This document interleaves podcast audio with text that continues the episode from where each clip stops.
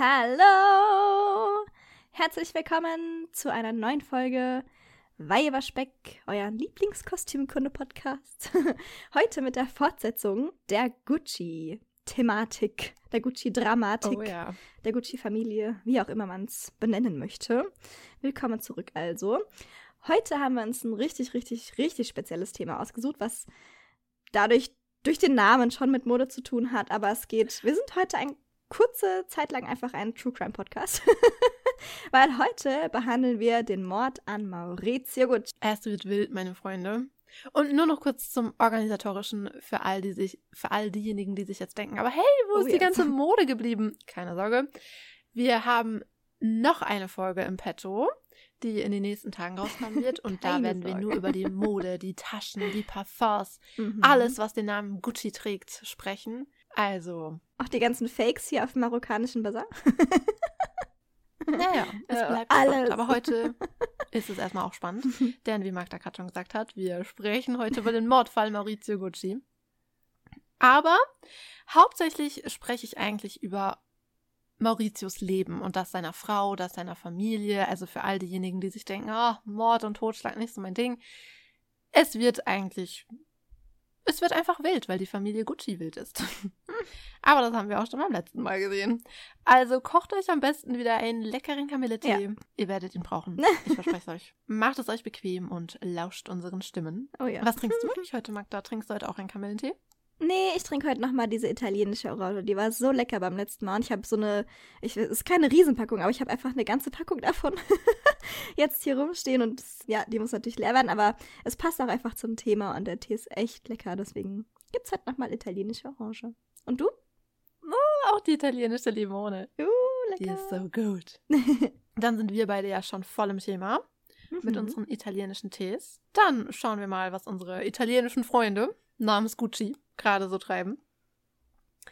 Wir wollen ja heute über Maurizio Gucci sprechen. Und Maurizio wurde am 26. September 1948 in Florenz geboren. Mm. Sein Vater ist Radolfo Gucci, ihr erinnert euch. Einer der Söhne Guccio Guccis. Und Guccio Gucci soll übrigens jedes Mal, wenn ein Enkelkind das Licht der Welt erblickte, gesagt haben, lass es an einem Stück Leder riechen, es ist der Geruch der Zukunft. Mhm. Witzig. Maurizio war der einzige Sohn Radolfos und seiner Frau Sandra Ravel.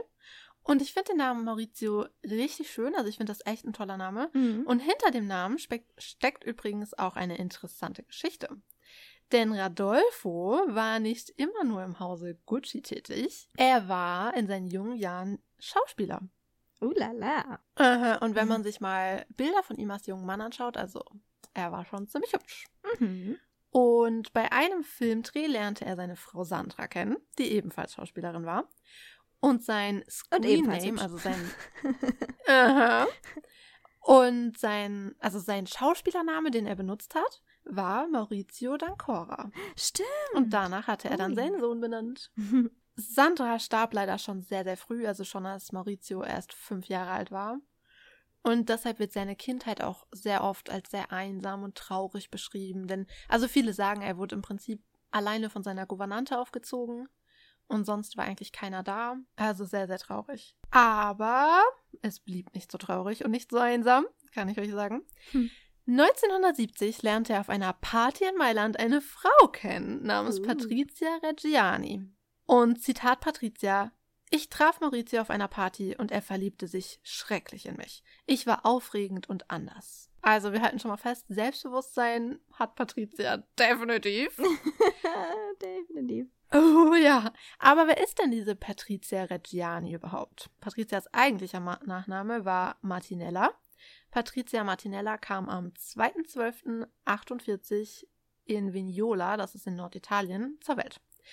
Und ihre Mutter, mal habe ich gelesen, sie war Kellnerin, mal, dass, dass sie Geschirr gespielt hat. So oder so hat sie auf jeden Fall wohl in einer Bar gearbeitet. Wer ihr Vater war, es ist ein bisschen irritierend und das gilt eigentlich für die gesamte Recherche, das sage ich euch schon vorweg. Man findet sehr, sehr, sehr viele verschiedene Informationen zu allen möglichen Sachverhalten, was die Familie Gucci betrifft im Internet. Also Mhm. es ist wirklich etwas irritierend. Und so auch hier, also mal habe ich gelesen, er war Truckfahrer, dann habe ich aber auch wieder andere Dinge gelesen. Deshalb sage ich es euch ganz ehrlich, ich bin mir nicht sicher, was genau er war. Fest steht auf jeden Fall, dass er in Patrizias Leben eigentlich keine Rolle gespielt hat und ich glaube, sie hat ihn auch gar nicht kennengelernt. Aber einige Jahre später, als Patricia dann ein Kind war, heiratete sie einen sehr, sehr reichen Mann namens Ferdinando Reggiani, der Patricia dann adoptierte und nach Strich und Faden verwöhnte. Auch also, ein schöner Name, da muss ich immer an den Song von ABBA denken. sie haben alle schöne Namen, es ist so unglaublich. Oh. Wirklich, Leute, Italiener müsste man sein. Ja. Ab jetzt schwelgte also Patricia wirklich im Luxus. Also, das sagen auch so Menschen, die sie damals kannten, eben auch über sie. Also sie fuhr schnelle Sportwagen, sie ging im Nerzmantel zur Schule. Sie wurde wirklich sehr verwöhnt und was soll ich sagen, es gefiel ihr. Ja, wem würde das sehr gut gefallen? also Luxus war schon so ihr Ding, können wir, können wir festhalten. Und als eben dann Maurizio Gucci auf Patricia traf, war er wirklich hin und weg von ihr. Also das haben wir ja gerade schon aus, ihren, aus ihrem Mund gehört, aber auch seine Freunde sagen. Also er hat sie gesehen und war, wow, sie musste es sein. Sie erzählt aber heute in Interviews, dass sie gar nicht so begeistert von ihm war. Also, dass es wohl eher seinerseits Liebe auf den ersten Blick war, aber ihrerseits eher nicht so. Sie fand, dass er sehr unscheinbar aussah, die Haare gingen gar nicht und so weiter. Aber irgendwie sprang dann wohl der Funke doch noch über. Wahrscheinlich, nachdem sie ihn erstmal zum Friseur gebracht hat. Ich weiß es nicht. Oder sein Kontostand gesehen hat. genau. Vielleicht hat auch sein Nachname geholfen. wer weiß. Aber so oder so hat es Dingen. gefunkt zwischen den beiden. Mhm. Genau. wer weiß das schon so genau. Auf jeden Fall, egal was passiert ist, aus den beiden wurde ein Liebespaar. Es gab aber jemand, dem das überhaupt nicht gefallen hat, und zwar Mauritius Vater Radolfo Gucci. Der fand Patricia schrecklich, also seit der allerersten Sekunde fand er sie einfach nur furchtbar, denn in seinen Augen war sie einfach so eine geldgierige Aufsteigerin. Und ich fand diese Einschätzung Patricias ziemlich interessant, denn letztendlich hatte sie ja durch ihren Stiefvater auch Geld. Also es ist ja nicht so, dass sie eine arme Kirchenmaus war, sie saß auch auf Geld. Aber er hat halt sofort gemerkt, oh, da ist jemand, der will einfach nur hoch hinaus. Und mit dem Namen Gucci kannst du natürlich in der Gesellschaft weit kommen, sagen wir es mal so. Mhm. Und man muss eben auch dazu sagen, sie hatte zwar durch ihren Stiefvater Geld, aber sie waren ja trotzdem angesehen eher als, also sie wurden eher angesehen als Neureiche. Weißt ja, du? so neureich oder eingeheiratet reich oder so. Also sie war ja selber nicht genau. aus einem guten Elternhaus eigentlich. Mm -mm, überhaupt nicht. Und so wurde sie eben auch angesehen. Und natürlich war dann die Vorstellung, jemand zu heiraten, der aus Mailands High Society kommt und da so tief verwurzelt ist, war natürlich verlockend. Mhm. Aber wir wollen ja Patricia nichts unterstellen. Das ist ja nur. Nein. Ich könnte mir vorstellen, dass es für manche Menschen da draußen verlockend sein könnte. Sagen wir mal so. Aber Radolfo hat eben gehofft, dass Maurizio eine andere Frau heiratet. Also ihr müsst euch vorstellen, in Italien damals, gerade so in Mailand, da gab es ganz viele reiche industrielle Familien, die eben auch so alt eingesessen waren. Und das waren eben eher so ihresgleichen. Und Radolfo hat eben gehofft, dass Maurizio, sein einziger Sohn, eine Tochter aus so einer Familie heiratet. Aber nein, Patricia musste es sein. Da gab es nichts zu diskutieren. Und Radolfo hat wirklich alles versucht, es ihm auszureden. Also er hat anscheinend sogar Patrizias Stiefvater angerufen, also Ferdinando, und hat gehofft, dass er ihm dabei hilft, die beiden auseinanderzubringen. Hat nicht geklappt. Dann hat er sogar mit dem Erzbischof von Mailand telefoniert, also What? hat ihn eingeschaltet. Aha. Ja, er hat den Erzbischof von Mailand eingeschaltet, in der Hoffnung, dass er die Hochzeit der beiden verhindert. Also er hat wirklich alles versucht. Alle alles, Hebel alles, alles. Wow. Mhm. Ja, also mehr hätte man wirklich nicht machen können. Und letztendlich hat er sogar, weil er so sehr gegen diese Verbindung war, seinen Sohn aus dem Haus und der Firma geworfen. Aber all das konnte die jungen Liebenden nicht verunsichern. Und ich fand das ganz interessant, weil alle Menschen, die ihn damals kannten, eben auch gesagt haben, das war so das allererste Mal in seinem Leben, dass er sich überhaupt gegen seinen Vater aufgelehnt hat, dass er mal was gemacht hat, was gegen seinen Vater war, was gegen dagegen gesprochen hat, was sein Vater eigentlich wollte. Das finde ich ziemlich interessant, dass das so das erste Mal war und es ist ja auch eine große Entscheidung, wie man heiratet. Hm. Aber äh, naja, weiter im Text. Schauen wir mal, ob sich das gelohnt hat. aber sie bekamen aber von anderer Seite familiäre Unterstützung. Also wie gesagt, sein Vater hat ihn rausgeworfen, auch aus der Firma, aber es gab noch andererseits familiäre Unterstützung und zwar von seinem Onkel Aldo Guzzi. Denn ihr erinnert euch vielleicht, der war zu der Zeit ja in New York und lenkte dort die Geschäfte und wollte, dass sein Neffe bei ihm mit einsteigt. Denn ihr erinnert euch, Aldo hatte selbst drei Söhne, denen er aber absolut nichts zugetraut hat. Also ihnen traute er die Geschäftsführung überhaupt nicht zu und wollte nicht, dass die da mitmischten. Aber Maurizio war eben ganz anders als seine Söhne. Also Maurizio war eher ein bisschen introvertiert, ein bisschen schüchterner, ein bisschen zurückhaltender und den wollte er bei sich haben und wollte ihn eben bei sich ein bisschen ausbilden, ein bisschen aufpeppen. Hm. Und das hat eben eher seinen Vorstellungen entsprochen als seine eigenen drei Söhne. Also ich sag's ja, Family Issues an allen Ecken und Enden bei dieser Familie. Und so kam es dann auch. Also 1972 heirateten die beiden, da waren sie ungefähr 24 Jahre alt und zogen nach New York City. Und erstmal sah ihr Leben auch wirklich ziemlich schön aus. Die bekamen zwei Töchter, Allegra und Alessandra. Und sie führten im Big Apple wirklich ein cooles Leben. Und irgendwann arrangierte sich auch Mauritius Vater damit. Also man sagt, dass so als die Töchter geboren wurden und er dann eben gesehen hat, also ich meine, allein Enkelkinder erweichen wahrscheinlich mm. dein Herz, nehme ja, ich mal an. Klar. Und als er dann die beiden auch in New York gesehen hat und gesehen hat, wie gut Maurizio arbeitet in der Firma und wie gut ihr Leben läuft und wie sehr Ma äh, Patricia ihn auch pusht, irgendwann wurde er dann gnädiger, arrangierte sich mit der Verbindung. Und um dieser neu gewonnenen Sympathie für diese Partnerschaft ein bisschen Ausdruck zu verleihen, schenkt er ihnen ein Penthouse auf der Fifth Avenue. Hm. Und da hatten sie dann wirklich ein wunderschönes Leben. Also aus dieser Zeit stammt wohl auch Patrizias berühmter Spruch, es ist besser in einem Rolls-Royce zu weinen, als auf einem Fahrrad glücklich zu sein. Mm. Ja, das ist echt, also den, noch bevor ich angefangen habe zu recherchieren, war der Spruch mir schon bekannt. Ich wusste nicht, dass er von ihr stammt tatsächlich, aber den Spruch hat, glaube ich, der ein oder andere vielleicht schon mal gehört. es passt einfach auch so gut. Also, ja. also wenn es zu einer Familie passt, dann zu den Guccis und auf jeden Fall zu ihr. Aber ich glaube, in den New Yorker Jahren waren sie wirklich sowohl reich als auch wirklich glücklich. Denn sie hatten dort so ein richtiges High Society Life und liebten es. Also zu ihren Freunden gehörte zum Beispiel Jackie O. Also damals war sie ja schon Jackie O. JFK war ja schon tot. Und sie hatten bei, also sie schmissen unglaubliche Partys, riesige Partys und hatten da eben die faszinierendsten Gäste. Also ich meine, es war New York in den 70ern. Man kann es sich vorstellen.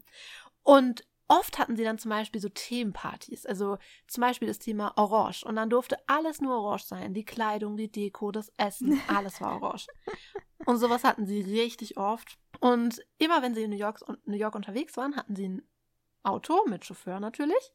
Und das, das Autokennzeichen dieses Autos war Maurizia. Hm? Also eine Kombination aus ihren Namen. Sie waren die Brangelinas der 70er und 80er. Ja, ich finde das echt? total faszinierend. Und sie hatten natürlich, wie gesagt, dieses riesige Apartment auf der Fifth Avenue. Aber damit natürlich nicht genug. Also sie hatten mehrere Häuser in der Schweiz, in Connecticut, in Mexiko und noch ein paar andere, machten ständig Urlaub auf Privatinseln, schmissen eben, wie gesagt, verrückte Partys. Sie war jeden Tag bei Edelfriseuren. Jeden Tag. Krass. Und Mhm. Und man sagt, dass Patricia damals allein für Orchideen 12.000 Dollar im Monat ausgab. Im Monat? Oha. Ja, für Orchideen. Na, da hat aber jemand seine Lieblingsblume gefunden. Wow. ich finde das so faszinierend. Zum Glück sind Was machst du mit den ganzen teuer. Orchideen? ja, aber im Ernst, was machst du denn mit den ganzen? Keine Ahnung. Wo sind diese Orchideen? Ich bin irritiert. Gibt's über, also ich wusste gar nicht, dass es Orchideen überhaupt geschnitten gibt. Die müssen ja geschnitten gewesen sein. Das war ja, sonst hätte ja ein Penthouse niemals gereicht, so viele Orchideen, wie die Frau gekauft hat. Aber ich meine, vielleicht hat sie die dann auch verschenkt und vielleicht noch ein paar ins Büro gestellt. Ja, aber du schenkst deiner Frau, also wenn du zu einem Geburtstag eingeladen bist oder zu einem Brunch oder so, du bringst doch nicht einer der gleichen Freundin 50 Mal Orchideen mit. Also. naja, aber weißt du, dann sehe ich manchmal Posts von den Kardashians, wenn einer von denen Geburtstag hat, wie sie das komplette Haus mit Rosen füllen und denke, ja, okay. Ja, okay. Vielleicht. Ich weiß nicht. Ich, ich war noch nie in dieser Situation. du warst noch nie in der Situation, dass du 12.000 Dollar für Orchideen im Monat ausgegeben hast? Pauline, irgendwas machst du falsch. naja, also nicht für Orchideen, aber. Also ich meine. Aber ich stehe auch nicht so auf Orchideen. Die Leute machen ja den, die dümmsten Sachen, wenn sie zu viel Geld haben, ne? Aber Zu viele Orchideen. Also ich glaube, wenn du an dem. Punkt angekommen bist, an dem du 12.000 Dollar für Orchideen im Monat ausgibst, hast du einfach zu viel Geld. Wahrscheinlich. Aber ich finde es cool, jeden Tag zum Friseur zu gehen. Also ich glaube, wenn ich reich wäre, würde ich das auch machen. Aber naja, mal schauen, was die Zukunft so bringt. Patricia war auf jeden Fall sehr happy in dieser Lebenssituation und sie sagt auch über die Zeit, wir waren ein wunderschönes Paar und hatten ein wunderschönes Leben. 1983 kam dann noch etwas Neues, Wunderschönes in ihr Luxusleben dazu, denn Maurizio gönnte sich eine Yacht. Und zwar die Uh. Kreole. Und man spricht bestimmt nicht Kreole aus, aber was weiß ich schon. Auf jeden Fall hatte er eine Yacht. Und zwar eben diese Kreole. Und die Kreole ist heute auch noch im Besitz der Familie. Seine Tochter Allegra liebt dieses Boot und fährt damit sehr viel durch die Gegend. Natürlich liebt sie dieses Boot. Das ist eine scheiß Yacht, Mann. Ja. So ein, so ein Naja. Ruderboot, so ein Zweisitzer. Oh wow, danke, Ruderboot. Daddy. Wo noch so ein Loch drin ist, was du immer mit Kaugummi stopfen musst. danke, Papi. Naja, aber guck mal, es gibt ja auch Menschen wie mich, die unfassbare Angst vor Wasser Oh, und vor Schiffen haben. Also wenn du mir eine Yacht vererben würdest, würde ich sagen, ja, vielen Dank auch. Vielen Dank. Dankeschön. Freundschaft beendet. Geh bitte. Wie gut kennst du mich überhaupt? Aber diese Familie, also die lieben wirklich Wasser. Also die lieben Schifffahren und die sind dann auch mit ihrer Kreole, sind die immer auf Privatinseln gefahren, haben dort Urlaub gemacht. Also die haben dieses Schiff geliebt. Und Allegra liebt sie eben heute noch und nimmt da auch bei so Rennen? Rennen, genau. Fährt man. Rennen mit einer Yacht? Echt? Ja, ja, es gibt so. Races. So gerade so in Monaco und so gibt es. Ah ja, natürlich, klar. Wo sonst sonst gibt es ja auch gar nicht Mein so Gott, viele. Yachten, dass man Rennen veranstalten könnte. Die Kreole ist nicht nur irgendein Schiff. Nein, nein. Oder Boot. Ich weiß gar nicht, wie man sowas nennt. Sie ist nämlich mit 65,3 Metern die größte hölzerne Segelyacht der Welt. Wow. Mhm. Cool. Es ist ein eher älteres Schiff damals gewesen. Also ich glaube, in den 20ern oder so wurde es Uh. gebaut. Und Maurizio hat es dann gekauft und hat Millionen investiert, um das wieder herzustellen, zu restaurieren, zu renovieren und hat zum Beispiel unter anderem Aaledersessel dort eingebaut. Was ich ein bisschen naja finde, aber Okay. Mhm. Also, ich glaube, zwei Millionen ungefähr hat er in die Reno Renovierung gesteckt. Okay.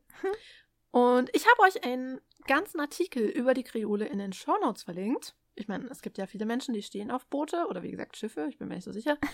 Und da Ich sieht bin man mir ziemlich sicher, Bilder. mit wie viel? 65 Metern? Das ist kein Boot mehr. ist es wahrscheinlich ein Schiff?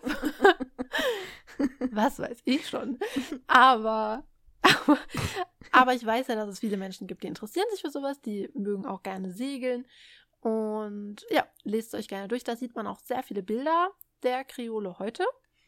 Und da wird noch ein bisschen mehr über die Geschichte des Schiffes erzählt und, und was das alles kann und so weiter. Ist ganz interessant, aber wie gesagt, ich habe es nicht so mit, mit Wasser und allem, was darauf rumfährt. Vielleicht, wenn du eine Aber- Yacht hättest, hättest du es mit Wasser. Ja, vielleicht nur, weil ich so arm bin. Ja, wer weiß. mein Gott. Immer diese armen Menschenprobleme hier. Schrecklich. Aber wir sind ja nur neidisch. Genau. Aber im selben Jahr passierte leider noch etwas sehr Trauriges, denn Radolfo, Mauritius Vater, starb. Bestimmt war das Schiff. Und wir sind nicht abergläubisch, aber bestimmt. Magda, ich schwöre.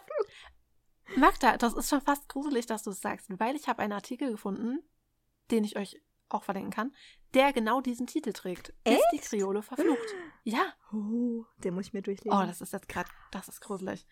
Aber, naja, ich meine, Liz Taylors Diamanten waren ja auch teilweise verflucht. Also, ja. Ich weiß es nicht. Aber auf jeden Fall ist er leider gestorben und ihr erinnert euch ja, das haben wir letztes Mal ja schon gesagt, dass dann Maurizio mit seiner Familie wieder zurück nach Mailand gegangen ist und er war dann ja eben Mehrheitseigner der Familie Gucci. Mhm. Und in einem der Beiträge, den ich über diesen Mordfall Gucci gesehen habe, den ich euch auch in den Shownotes verlinkt habe natürlich, kommen eben auch einige We Weggefährten von damals zu Wort. Und die sagen, dass dieser berufliche Aufstieg Mauritius gleichzeitig eigentlich auch der Todesstoß für die Ehe war.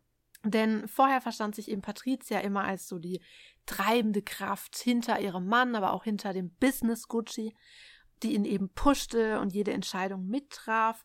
Und also ganz ehrlich, ich glaube, um es auf den Punkt zu bringen, sie sah sich eigentlich so als das Mastermind hinter Gucci. Alles andere wäre ein Understatement. Aber jetzt ist er eben erwachsen geworden, trifft selber Entscheidungen und ist eben der Chef im Hause. Und dadurch hatte sie so das Gefühl, dass er ihr entgleitet, weißt du, dass er plötzlich eben nicht mehr ihr, weiß gar nicht, wie nennt man sowas, also vorher hat sie halt gedacht, okay, er ist auf dem Papier der Chef, aber eigentlich bin ich die Chefin. Und jetzt war er aber plötzlich auch in der Realität der Chef. Und dazu habe ich auch ein Zitat von Patricia. Maurizio ist verrückt geworden. Bis dahin war ich die Chefratgeberin in allen Gucci-Angelegenheiten. Aber er wollte der Beste sein und hörte nicht mehr auf mich. Wie kann er nur? ich weiß auch nicht. Wie kann denn ein, wie alt war der dann? Ende 30-Jähriger plötzlich meinen, dass er sein Geschäft alleine führen möchte. Was ist denn hier passiert? Schrecklich. Aber so oder so, also ich habe ja keine Ahnung, ob er tatsächlich nicht mehr auf sie gehört hat. Das sind ja alles auch sehr subjektive Wahrnehmungen von allen Seiten. Aber so oder so ist es auf jeden Fall wohl so gewesen, dass er schlichtweg auch einfach weniger Zeit für sie und die Töchter hatte. Weil jetzt hat er ja wirklich noch mehr gearbeitet und war einfach nicht mehr so viel zu Hause. Und 1985 passierte dann etwas ganz Verrücktes. Obwohl ich glaube, jeder, der Männer kennt oder jeder, der schon mal Sex in the City gesehen hat, wird es wahrscheinlich gar nicht für so verrückt halten. Maurizio erzählte Patricia, dass er einen kurzen Business-Trip nach Florenz machen würde, Hm. packte seine Sachen und kam nie wieder. Echt? Aha. Das ist, die, das ist die reiche Version von Schatz, ich gehe kurz Zigaretten holen. Ich mache jetzt einen Business-Trip mit der Privatjet nach Florenz, bin gleich wieder da. und am nächsten Tag schickt er dann einen Freund zu Patricia, seiner Ehefrau und Mutter seiner Kinder. Ich wollte es nur mal betonen. Mhm. Der ihr verkündete, dass Maurizio sich von ihr trennen möchte. Ja, so kann man es auch machen. Feigling, Wie feige. Ich meine, ich will nicht urteilen, weil Patricia ist verrückt und wollte er sich auch einfach nicht mit ihr auseinandersetzen. Aber, aber du kannst doch nicht deine Ehe verlassen, einen Freund hinschicken und für dich Schluss machen. Das geht doch nicht. Oh mein Gott. Weißt du, in dem Moment, als er gesagt hat, ich gehe dann mal, ich bin in zwei Tagen wieder da, hätte er ja wenigstens einen Brief hinterlassen können oder so. In seinen eigenen Worten. Ja, oder sagen hätte können von so, Florenz aus hey Schatz, ich fliege nach Florenz mit dem Privatjet, ähm, im Business-Trip und noch während er aus der Tür rausgeht, noch schnell reinrufen ins, in die Mega-Mansion. Übrigens, ich komme nicht wieder! Und die Tür zuschlagen und schnell wegfahren. Ja, oder er hätte doch aus Florenz aus anrufen können. Ich meine, dann liegen ja auch einige Kilometer zwischen euch. Also Vielleicht war ihm das dann wieder zu teuer. nicht. Der Privatjet hat zu viel gekostet schon. hat aber kein Telefon. Ich meine, wir sind in den 80ern, da gab es wahrscheinlich noch keine Flatrate. Ja, da konntest du nach, nach 10 Uhr was günstiger, das weiß ich. Gab's den Nachttarif. Hätte er nach 10 Uhr anrufen müssen. Also so oder so. Ich finde, was für ein Feigling und was für ein. Mhm. Ah, geht gar nicht. Aber damit noch nicht genug. Also ein Jahr später, so ungefähr 86, da in.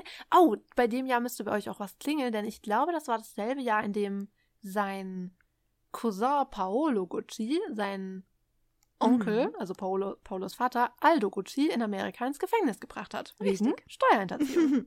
Interessantes Jahr für die Guccis. Und, Aha, denn im selben Jahr hat Paolo, also der hatte ja irgendwann ein Problem mit der gesamten Familie. Also, obwohl, sind wir ehrlich, jeder hatte ein Problem mit jedem. Also, hm. Mhm.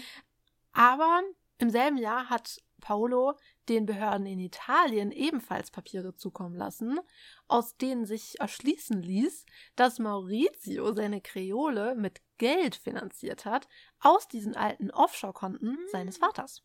Also So. ebenfalls Steuerhinterziehung. Was ist los mit dieser Familie? Ganz ehrlich, diese Kann Familie braucht nicht nur. Pauline. Ich meine, hallo, du möchtest eine Yacht Ja, kaufen Geld. und dann hast du, denkst du, naja, okay, ich kaufe das Ding und dann musst du aber noch zwei Mille reinhängen. Ja, und was machst du denn dann, wenn du die nicht hast? Dann holst du die natürlich von den illegalen Offshore-Konten von deinem Daddy, ist doch klar. Ich glaube, das ist auch mal wieder sowas, was einfach die armen Menschen nicht verstehen können. Ja. Wir sind einfach zu arm dafür, Pauline. Wir verstehen das nicht. Ja, einfach dumm. Ich meine, wer nicht Aber- so viele Steuern zu zahlen hat, muss ja auch keinen hinterziehen. so, ne? Also, mich macht sowas halt immer wütend, weil ich mir denke, das sind doch schon Multimillionäre, weißt du? Und Und die kriegen einfach den Hals nicht voll. Ja, Und ich glaube, es ist wirklich, je mehr so du sehr. verdienst, umso weniger Steuern möchtest du auch zahlen, weil es ist natürlich ein Unterschied, ob du von 2000 Euro 50 Prozent abdrücken musst oder 40 oder von 50.000. Also meine Oma hat das aber auch schon immer gesagt, gerade die reichen Leute, weil so, so werden die ja auch reich und so bleiben die auch reich, Ja, klar. indem sie eben so wenig Geld wie möglich hergeben. Hm. Weil wer reich ist, will auch reich bleiben. Aber mich macht es extrem wütend, dass es kein Kavaliersdelikt und gerade wenn du multimillionenschwer bist, also Mhm. meine Güte. Wie viel Geld braucht ein Mensch?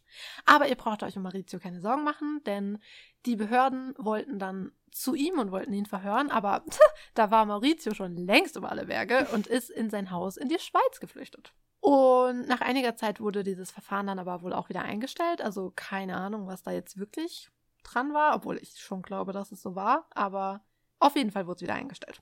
Und ein paar Jahre danach fand Maurizio eine neue Liebe. Denn er begann eine Frau namens Paula Franchi zu daten. Und die war für ihn auch keine Unbekannte. Also sie ist wohl eine Freundin aus Kindertagen, die wohl auch bei der Hochzeit anwesend war mit Patricia. Oha.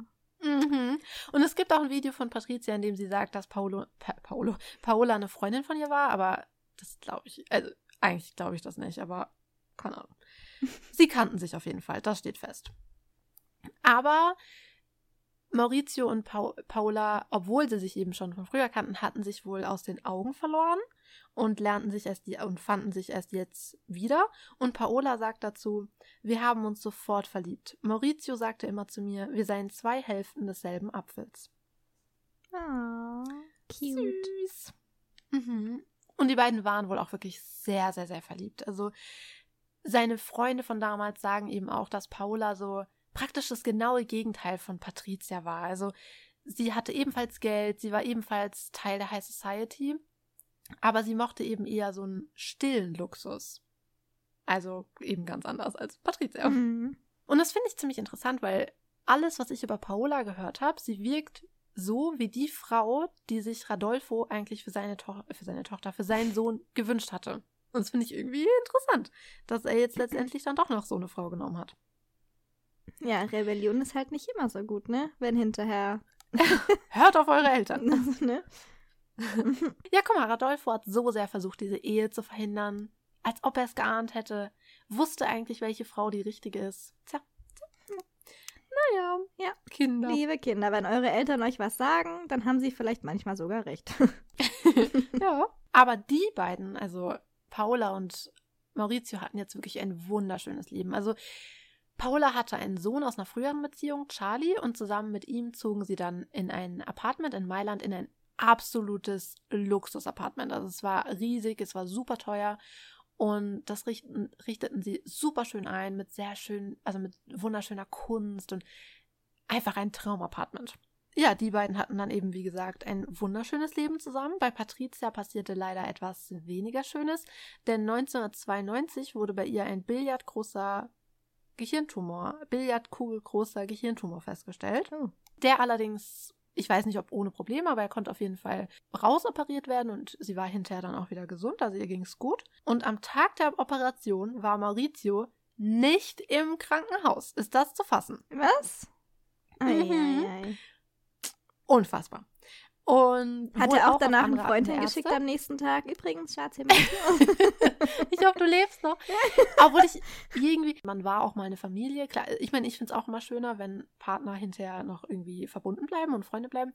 Aber man muss es ja auch von seiner Seite aus sehen. Sie waren da ja schon sieben Jahre getrennt. Also er muss nicht unbedingt da sein, sagen wir es mal so. Wäre schön, wenn es so wäre, aber es muss nicht unbedingt sein. Mhm. Und wa wahrscheinlich war seine Abwesenheit auch, also der Grund seiner Abwesenheit lag wohl auch bei den Ärzten, denn sie hatten ihm wohl auch davon abgeraten zu kommen.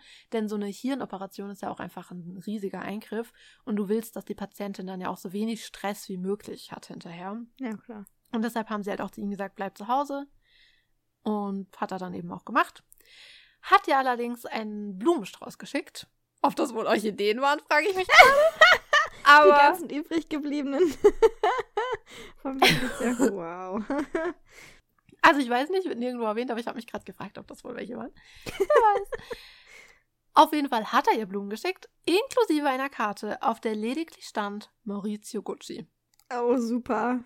Wie romantisch. Äh, Und alle Anwesenden sagen, sie ist ausgerastet. Also, dass er nicht da war, um ihr beizustehen, ihr dann einen Blumenstrauß schickt mit der läppischen Aufschrift Maurizio Gucci, sie ist ausgerastet. Sie war außer sich. Ja, wie wär's mal mit einem gute Besserung? Das wäre genau zwei Worte mehr gewesen. Wow. Ja. Also, wir, merkt euch eins, Leute. Leute, die keine Steuern zahlen, schreiben auch miese Karten. nicht heiraten, Ausrufezeichen. Also, Do not diese recommend. Ihr könnt schon heiraten. Aber, also, falls jemand Gucci heißt, lasst einfach am besten die Finger davon. Das können wir wirklich festhalten nach all diesen Folgen. Aber unschön ging es auch weiter, denn 1993 verkaufte Maurizio Gucci die restlichen Anteile der Firma an Investcorp. Also, das haben wir ja letztes Mal schon gehört. Mhm. Und auch hier wieder, ich hätte echt gern gewusst, für wie viel er sie verkauft, aber auch hier habe ich wieder so viel unterschiedliche Dinge gelesen. Ich nehme jetzt mal das, was bei Forbes stand, weil ich habe immer das Gefühl, Forbes kennt sich mit Hm. Geld aus, sagen wir es mal so. Und laut Forbes lag der Preis für diese Anteile zwischen 150 und 200 Millionen Dollar. Insgesamt aber, ne? Also für diese restlichen Anteile. Ja, okay. Und Zitat Patricia über diese Zeit. In dieser Zeit war ich wegen vielen, vielen, vielen Dingen auf Maurizio wütend. Aber am allermeisten darauf, der Verlust des Familienunternehmens. Es war dumm, es war ein Fehler. Ich war voller Wut, aber ich konnte nichts tun. Und ich finde, hier fällt auf, ich meine, erstens, sie hat recht, natürlich ist es dumm und klar, aber ich finde, es fällt halt total auf, dass sie immer noch so wirkt, als wäre sie Teil des Ganzen. Also, ich meine, versteht mich nicht falsch, ich verstehe schon. Die beiden haben zwei Töchter miteinander, die ja eben auch Guccis sind. Sie war sehr lange Teil der Familie, sie war sehr lange in diesem Geschäft involviert. Aber ich finde, man merkt ihr einfach sehr stark an, dass sie nie verstanden hat, dass sie, so hart es klingt, aber dass sie heute einfach nicht mehr dazugehört. Verstehst du? Mhm. Dass Maurizio ein eigenes Leben mittlerweile hat, nicht mehr mit ihr zusammen sein will, eine neue Frau hat, mit der er zusammenlebt und auch die Geschäfte jetzt alleine führt und so weiter. Also, und ich weiß, das klingt hart, aber so ist es eben leider. Weißt du? Und ich finde, man merkt ihr das voll an, dass sie das einfach nie akzeptiert hat oder verstanden hat. Mhm. Und Paula Franchi erzählt auch später, dass Patricia Maurizio regelrecht gestalkt hat. Also sie habe ihn ständig angerufen, um ihn zu beschimpfen und ihm zu drohen. und wenn er mal nicht drangegangen ist, habe sie ihm die Schimpftiraden aufgenommen und ihm als Kassette geschickt. Wow, das ist echt Next Level Mixtapes. Ups. so, wenn du so Aber verliebt bist, frisch verliebt, schenkst du deinem Partner so ein Mixtape, selbst aufgenommene Kassette, voll süß, eure Lieblingssongs. Und wenn du so sieben Jahre geschieden bist, Aber oh, wow. sie wollte es wirklich. Weißt du, was ich meine? Also was für ein Commitment irgendwie. Mhm. Also ich meine negativ, aber wirklich, was für ein Commitment. ja. es aufzunehmen und als Kassette zu Muss schicken. man auch den Hut vorziehen. wow. ja, also ich kann einen Satz immer würdigen. Aber später in der Folge werden wir noch etwas über einen Prozess hören. Und in diesem Prozess wird auch eine dieser, also wurde eine dieser, eine von Patrizias Nachrichten, die sie auf dem AB hinterlassen hat, abgespielt. Und das kann ich euch mal vorlesen. Zitat. Du hast das Limit an Verachtung bei deinen Töchtern erreicht. Sie wollen dich nicht mehr sehen, um das Trauma zu vergessen. Du bist ein deformierter Auswuchs, ein schmerzhafter Blinddarm, den wir alle vergessen wollen. Für dich kommt die Hölle erst noch. Oha. Mhm. Ach, ja, Trennungen sind doch was Wundervolles. Und das ist eben auch genau mein Punkt mit Patricia. Wie gesagt, ich verstehe, dass es weh tut, wenn man so lange sein Leben geteilt hat und die Firma und alles und dann verlässt der andere dich einfach und weißt du, lässt dich zurück und führt sein Leben alleine weiter. Das ist keine schöne Situation. Ich verstehe schon. Ja, natürlich. Aber hat sie mal daran gedacht, dass Maurizio vielleicht auch eher ein freundschaftliches Verhältnis mit ihr aufrecht erhalten hätte, wenn sie ihm nicht solche Dinge auf den AB gesprochen hätte? Hm, man weiß es nicht, ne? Ja, ich meine, Man kann nur munkeln. also ich persönlich hätte auch nicht so Lust gehabt, zurückzurufen, aber das weiß ich schon. Findest du nicht? Also ich finde, man bekommt richtig, man bekommt richtig Laune, zurückzurufen und nachzufragen, was vorgefallen ist. Ja, ja, vor allem wenn sowas täglich stattfindet, das ist, das ist echt cool und sehr erwachsen. Also, ja. wow. Vor allem, wie alt war sie da? Schon fast 40? Mhm. Aber naja, wie sie meint. Aber Paola fand das Ganze auch nicht so witzig und hat ihn sogar mehrfach gebeten, sich Bodyguards zu besorgen. Hm. Aber Maurizio wollte es nicht, weil er halt immer meinte, nein, das, weil so Patricia redet nur, aber sie wird nichts machen, weil wir haben ja auch zwei Töchter zusammen und sie wird mir nichts antun. Obwohl ich ganz ehrlich sagen muss, bei dieser Familie, und damit meine ich jetzt nicht mal Patricia, sondern bei dieser Familie generell, Mhm. hätte ich schon längst 50 Bodyguards. Also, oh mein Gott. Nicht wegen den ganzen, wegen den ganzen Fans, die immer vor der Tür warten oder wegen den ganzen Paparazzi. Nein, wegen Nein, wegen den ganzen eigenen Cousins Familie. und Onkels und echt so. was weiß ich, was die vorhaben. Also ich hätte schon längst Bodyguards. Hm. Meine Güte. Aber gut, er war wohl sehr gutgläubig. Obwohl, ich glaube, die meisten Menschen denken halt auch nicht, dass die Familie einen umbringt, aber Ja, naja. Schauen wir mal, wie es weitergeht. Ob er sich vielleicht doch hätte Bodyguards besorgen sollen. Denn er war ja jetzt schon länger in dieser neuen Liebesbeziehung mit Paula Franchi, die eben auch sehr glücklich war. Aber geschieden von Patricia war er ja immer noch nicht. Und erst Ende 1994 war die Scheidung dann endlich in trockenen Tüchern. Und man muss echt sagen, dass Patricia aus der Scheidung ziemlich gut rauskam. Also hier habe ich auch wieder die unterschiedlichsten Dinge gelesen. Ich kann euch sagen, diese Recherche, der Wahnsinn. Aber auch hier gehe ich wieder mit Forbes und sage euch deshalb, dass sie ungefähr jährlich eine Million Dollar zugesprochen bekam. Was in meinen Ohren nach viel Geld klingt. Ja, aber, wenn du 12.000 Dollar für Orchideen ausgibst im Monat, ist es gar nicht mehr so viel, Pauline. Ist schnell weg. Ja, ja, Ja. ich verstehe schon. Das ist, ich verstehe das Problem schon, Magda. Ja, ich verstehe. Aber Du musst es ja Aber aber, versteuern. Oder du musst dir halt ein Kon äh, Konto auf den, auf den Cayman Islands wieder zulegen. Aber vielleicht sind die Steuern auch schon mit eingerechnet. Ich bin mir keine Ahnung. Aber ganz ehrlich, hat überhaupt irgendwer von den Steuern gezahlt? Ich glaube, das ist das geringste Problem. Nee, ich denke nicht. Aber wie gesagt, in meinen Ohren klingt es nach viel Geld, aber für Patricia war es ein Witz. Also nicht mal der Rede wert. Und das erzählte sie auch jedem. Also sie beklagte sich bei jedem.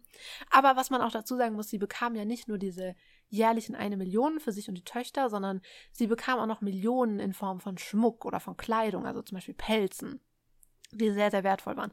Und sie bekam auch einige Immobilien. Also sie hat wirklich viel bekommen. Es ist nicht so, dass er sie ohne irgendwas hätte sitzen lassen.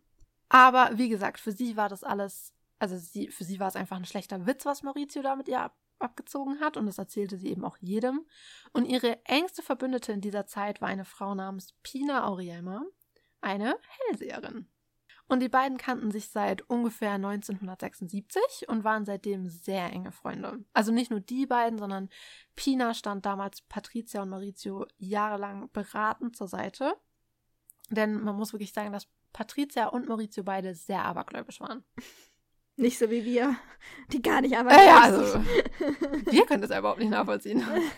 Guck mal, unser erster Gedanke vorhin bei der Yacht, vielleicht war sie verflucht, aber wir sind nicht Wir sind abergläubig, nicht möchte ich nochmal festhalten. Nein, nein. Aber ich glaube, Pina hätte ich trotzdem kein Wort geglaubt, denn ich will wirklich nichts Schlechtes über Medien oder sonst irgendwas sagen, also so allgemein sagen, denn ich persönlich glaube schon, dass es Menschen gibt, die irgendwie mehr wissen, mehr fühlen, mehr sehen ich- Medien. Medien im Sinne von mit Geistern kommunizieren. Ich dachte Medien im Sinne von Genau. Berichterstattung. Nein, nein, der Plural von Medium. also ich persönlich glaube das schon, aber letztendlich weißt du, es ist ja auch jedem selbst überlassen, ob man dran glaubt oder nicht. Das ist ja auch okay. Aber Pina ist, sorry, aber einfach nur eine Labertasche. Ich meine, ganz im Ernst, sie hat Maurizio jahrelang in geschäftlichen Fragen beraten und wir haben ja gesehen, was dabei rausgekommen ist. Also, ja. So Vielleicht gut. hätte er sich lieber einen Finanzberater suchen sollen. Aber jeder, wie er meint. Aber diese Pina war eben auch in dieser Zeit noch Mauriz Mauritias, sag ich schon, Patrizias engste Verbündete, ihre engste Ansprechpartnerin und Freundin. So, jetzt kommt hier eine ganz kleine Triggerwarnung. Ich, ich glaube zwar nicht, dass es nötig ist, aber ich sag's trotzdem, denn bisher ging es ja eher so um den Lifestyle und das Leben der, dieser Familie Gucci. Jetzt werden wir aber kurz über den Mord sprechen. Deshalb dachte ich, ich sag's lieber noch mal kurz. Und ist es nicht so, ist nicht unglaublich? Das ist schon unsere Trigger, äh, unsere Trigger, unsere dritte Triggerwarnung in einem Mode- und Kostümkunde-Podcast. Ja, stimmt. Unglaublich. Hä, warte. Schrumpfköpfe und was war die andere? Bei äh, Footbinding. Ähm, Footbinding, genau. Krass. Unglaublich. Ja, wow. Mode. Ganz schön gefährliches Pflaster. Sag's euch, Mode in sich. Aber wie gesagt, ich glaube nicht, dass es nötig ist und ich werde auch keine Ausdrücke, also ich werde keine expliziten Gewaltdarstellungen oder sonst irgendwas hier bringen, überhaupt nicht. Ich werde es eigentlich nur in ein, zwei Sätzen erwähnen, aber ich dachte, ich sage es lieber nochmal kurz. Sicher, sicher. Genau. Denn Maurizio war jetzt endlich geschieden, war sehr, sehr glücklich mit seiner neuen Frau. Aber leider konnte er diese neu gewonnene Freiheit nicht lange genießen. Denn am 27. März 1995 verlässt der 46-jährige Maurizio Gucci sein Haus und begibt sich zu Fuß zu seinem Büro in Mailand. Er geht am Portier vorbei, da hält ein Kleinwagen vor dem Eingang. Heraus steigt ein Mann, der ihn verfolgt, bis in den Innenhof und dreimal auf ihn schießt und dann noch einmal aus der Nähe. Und dabei wird er von Giuseppe Onorato, dem Portier, beobachtet. Und der sagt über diesen Morgen, es war ein wunderschöner Frühlingsmorgen, sehr ruhig. Mr. Gucci kam an, trug ein paar Magazine bei sich und sagte Guten Morgen. Dann sah ich eine Hand, eine schöne, saubere Hand, und sie hielt eine Waffe. Also Giuseppe sieht, wie dieser Unbekannte auf Maurizio schießt, und danach sieht der Schütze den Portier, Giuseppe, und schießt auch auf ihn. Gott sei Dank überlebt er aber. Aber weißt du, was ich schlimm finde? Ich meine, die Geschichte ist sowieso schlimm und wir reden noch gleich über Maurizio. Aber was ich wirklich schlimm finde, man wusste ja erstmal gar nicht, wer dahinter steckt, hinter diesem Mord. Mhm. Und Giuseppe hatte schreckliche Angst, dass der Täter wiederkommen könnte, denn er war ja ein Augenzeuge, er wusste, wie der Täter aussieht. Und hatte eben deshalb verständlicherweise totale Angst um sein Leben. Und er erzählt eben, dass er damals sehr arm war und deshalb nach seiner Genesung wieder zurück an seinen Arbeitsplatz in diesem Büro gehen musste. Mhm. Und dass er jedes Mal, wenn ein Unbekannter unfreundlich an ihm vorbeilief, jedes Mal eine schlimme Panikattacke hatte. Weil er nicht wusste, Ach, ist es vielleicht der Killer, der wiederkommt? Ja. Ganz schlimm. Aber weißt du, was Patricia an diesem Tag machte? Sie schrieb in ihr Cartier-Tagebuch. Ich sag's nochmal. Cartier-Tagebuch. Das Wort Paradeisos, also griechisch für Paradies. Hm. Und in einer Dokumentation, die ich gesehen habe, sagt sie Jahre später, sie wollte damals ein Buch schreiben und das war ein möglicher Titel für dieses Buch, den ja, sie genau. sich notierte. Sie hat aber auch andere Sachen erzählt. Also sie hat auch in anderen Artikeln gesagt, sie wusste dann, dass Maurizio tot ist und dachte, er ist jetzt im Paradies und hat deshalb das dahin geschrieben. Also sie hat unterschiedliche Dinge gesagt. Hm. Aber in dieser Doku, in der sie eben sagt, dass das eben nur ein möglicher Buchtitel war, sagt sie, also in derselben Doku sagt sie, im ersten Moment, als sie von Mauritius Tod erfuhr, war sie sehr glücklich, denn jetzt waren alle ihre Probleme gelöst. Angemessene emotionale Reaktion auf den ja. Tod deines Ex-Mannes. Ich meine, versteht mich nicht falsch, jeder trauert anders, jeder fühlt anders. Aber Erleichterung, weil jetzt all deine Probleme gelöst sind, weil der Vater deiner Töchter tot ist. Okay. Vor allen Dingen, letztendlich rechtlich gesehen, hat sie noch irgendwelche Ansprüche als Ex-Frau auf sein Vermögen? Ja, also sie bekommt ja eben diese jährlichen etwas mehr, glaube ich, als eine Million sind es ja. Und die Töchter bekommen ja auch was von diesem ganzen so, Erbe ja, und so weiter. Und aber da kommen wir auch später noch mal kurz zu sprechen.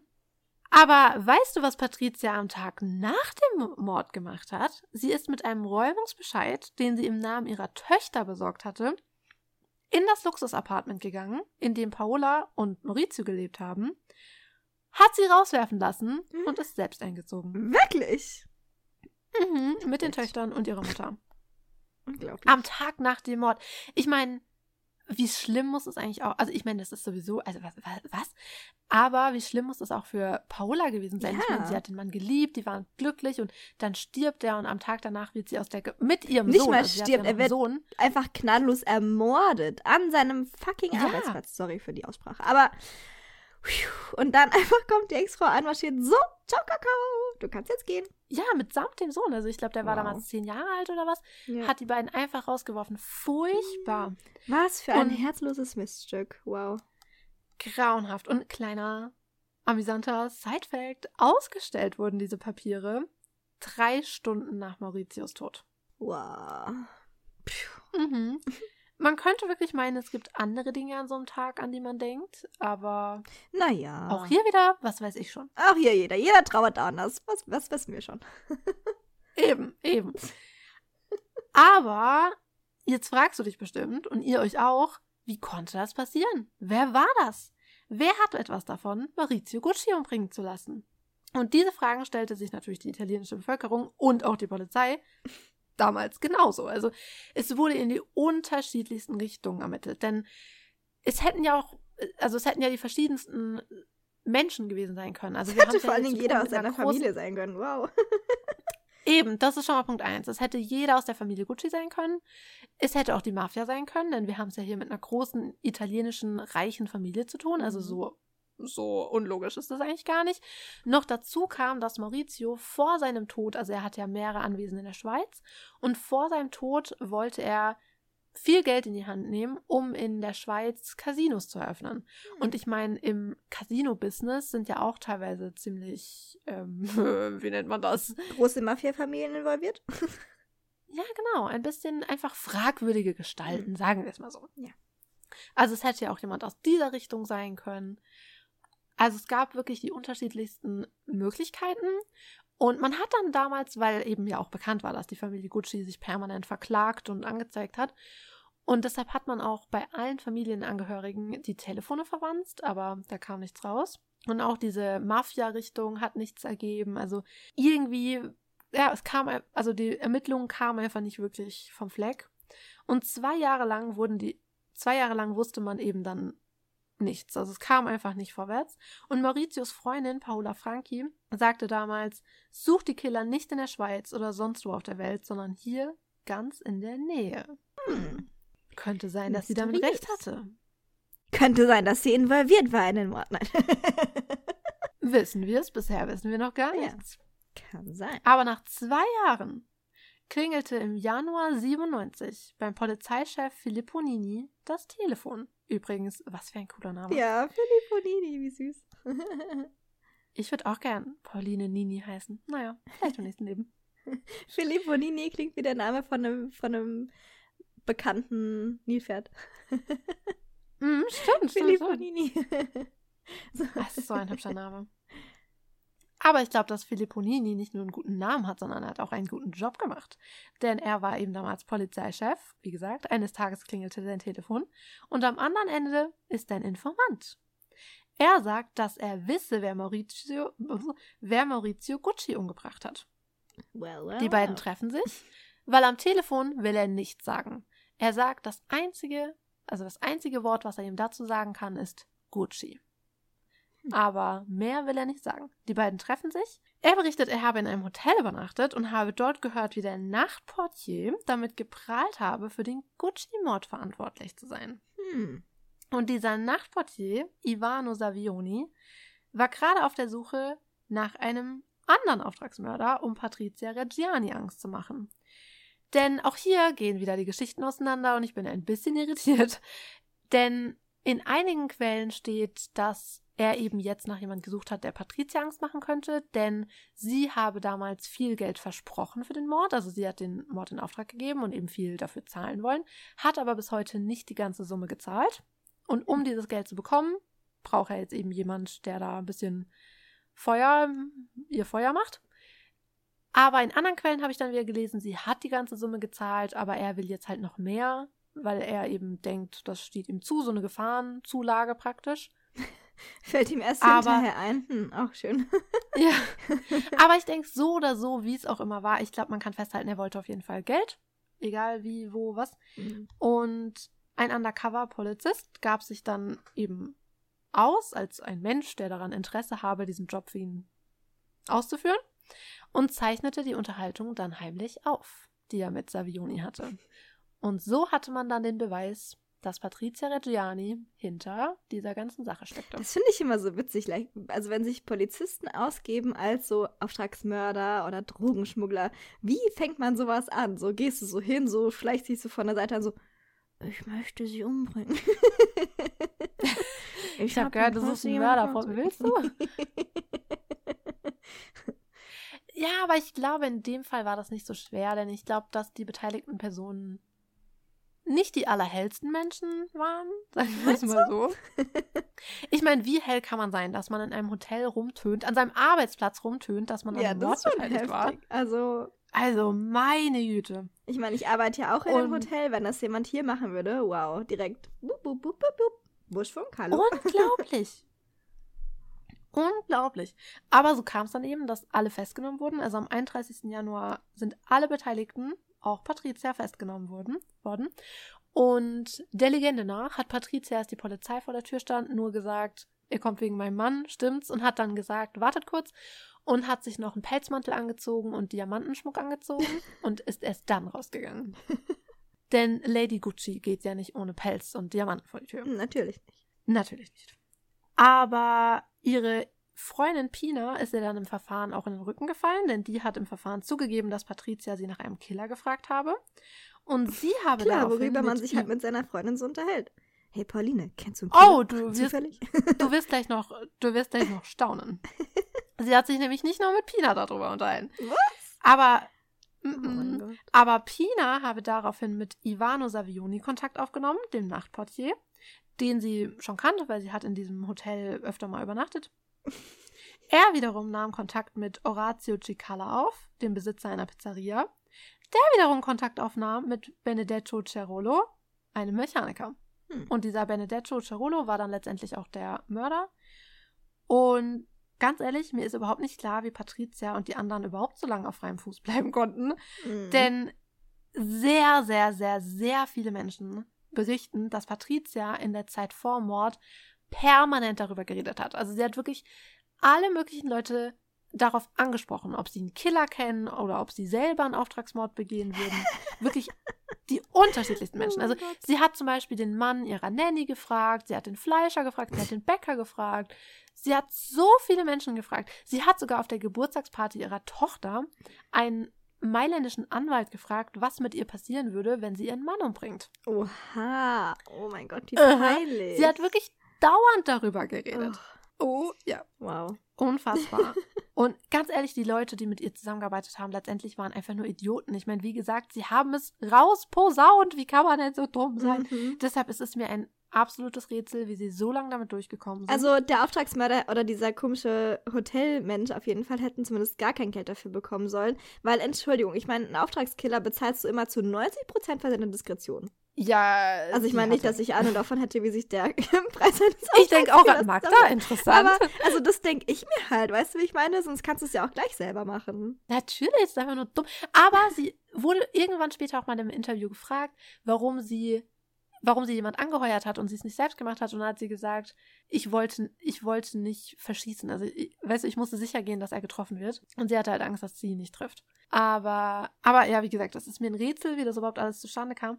Und es gibt da auch ein cooles Zitat von Dominic Dunn, dem ein oder anderen True Crime Fan, ist der Mhm. Mann ganz sicher bekannt, denn Dominic Dunn war ja ein sehr bekannter Journalist und Autor im, im Bereich des Verbrechens.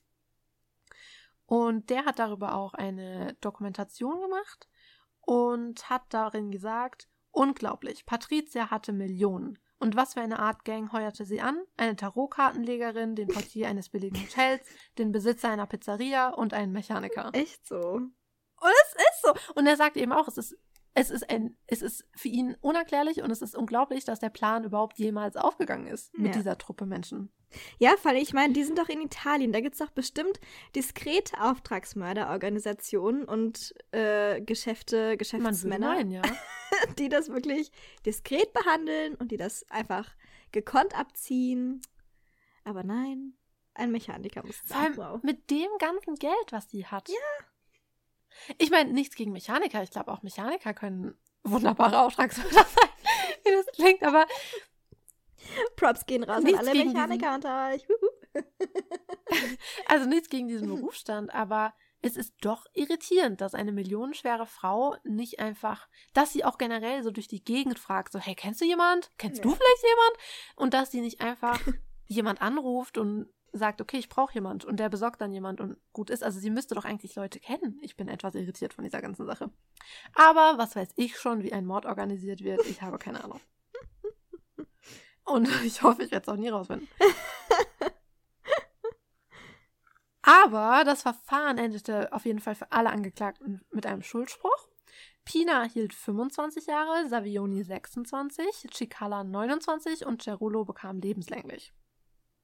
Und Patricia wurde zu ursprünglich 29 Jahren Haft verurteilt, was später auf 26 Jahre reduziert wurde.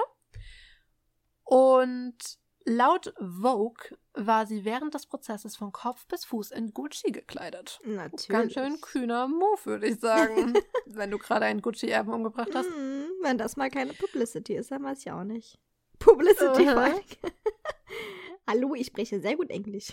Ich habe aber auch in einigen Artikeln gelesen, dass nach, also dass, als sie festgenommen wurde, in einigen Gucci-Stores Handschellen in den Schaufenstern hingen. Mhm. Aber auch ein kleiner interessanter Funfact nebenbei.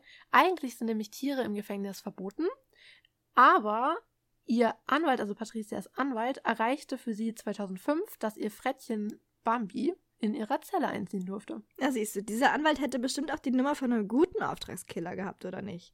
Also wenn er Ja, so sowas auch. raushaut für sie, solche Annehmlichkeiten. Wie gesagt, ich verstehe nicht, warum sie nicht Leute kannte. Und damit will ich das, also ich meine, das ist nicht so vorurteilbehaftet, so von wegen jeder reiche Italiener kennt doch einen Mafia-Boss. So meine ich das nicht. Um Gottes Willen, nicht falsch verstehen. Aber in den Kreisen, in denen ihre Familie sich bewegt hat, würde man meinen, dass sie doch jemand Besseren findet als ihre Hm. Hellseherin. Ich bin einfach irritiert. Aber ganz ehrlich, seien wir froh, also sind wir, mal- sind wir froh drum, denn sonst wäre das wahrscheinlich nie rausgekommen. Ja, das stimmt. Also ich bin ja froh, dass sie solche Idioten angeheuert hat. Und dass sie selbst so eine Idiotin ist. Auf jeden Fall saß sie im Gefängnis. Ein Teil der Strafe wurde ihr dann wegen guter Führung entlassen. Also mittlerweile ist sie wieder auf freiem Fuß. Auch hier bin ich mir nicht sicher, seit wann. Es ist wirklich unfassbar. Denn in der Hälfte der Quellen war immer von 2014 die Rede. In der anderen Hälfte der Quellen von 2016. Mhm, Und ich habe hab ich wirklich auch sehr viele Quellen gelesen. Fand ich echt Es ist so irritierend. Vor allem, das ist eine Diskrepanz von zwei Jahren. Ja. Ich bin sehr Und es ist ja noch nicht mal lange her. Also wenn es jetzt 1910 gewesen wäre, okay, ob es jetzt Ja, 10 aber oder das ist ein 12 paar Jahre war, her. aber ja, ist nicht mal 10 Jahre her. What the fuck? Nein, ich finde das wirklich irritierend und auch in den Dokus sagen sie unterschiedliche Dinge. Und zum Beispiel zum Vergleich, in dem einen Vogue-Artikel stand 2016 und im Harper's Bazaar-Artikel 2014. Also nicht mal. Ah, nicht Keiner weiß es. sich Es ist einig. so irritierend. Eieiei. Mhm. Also ich war sehr irritiert, aber ich glaube ehrlich gesagt eher, dass es 2016 ist. Aber ganz ehrlich, alles, was mit dieser Familie zu tun hat, ist einfach so verwirrend. Fakt ist auf jeden Fall, sie ist frei und das seit einigen Jahren. Und hier auch wieder ein kleiner Fun-Fact am Rande. Sie hätte ihre Freiheit schon viel früher genießen können, denn 2011 hätte sie im Rahmen eines Arbeitsprogramms aus dem Gefängnis entlassen werden können. Das lehnte sie aber ab. Ja, Mit der. Begründung, ich habe in meinem Leben noch keinen einzigen Tag gearbeitet. Ich werde sicher nicht jetzt damit anfangen. Ja, das ist nicht mal Konsequenz. Ich finde, diese Reaktion beschreibt ihren Charakter so gut. Wirklich. Oha.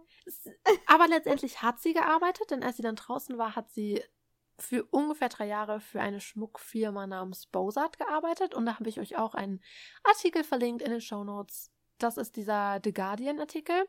Und da besuchen sie sie auch bei der Arbeit bei Bozart und äh, sie erzählt eben, wie es dort ist, was sie dort macht und auch diese Chefs dort erzählen ein bisschen was. Also könnt ihr euch gerne durchlesen. Patricia selbst hat die Tat übrigens stets abgestritten. Und in dem einen Beitrag, der auch wirklich erst ein paar Jahre alt sein kann, weil sie ist ja nicht so lange raus aus dem Gefängnis, sagt sie zum Beispiel, dass Pina den Mord begangen habe und ihr dann hinterher damit gedroht habe, ihn ihr anzuhängen, wenn sie ihr kein Geld bezahlt. Hm.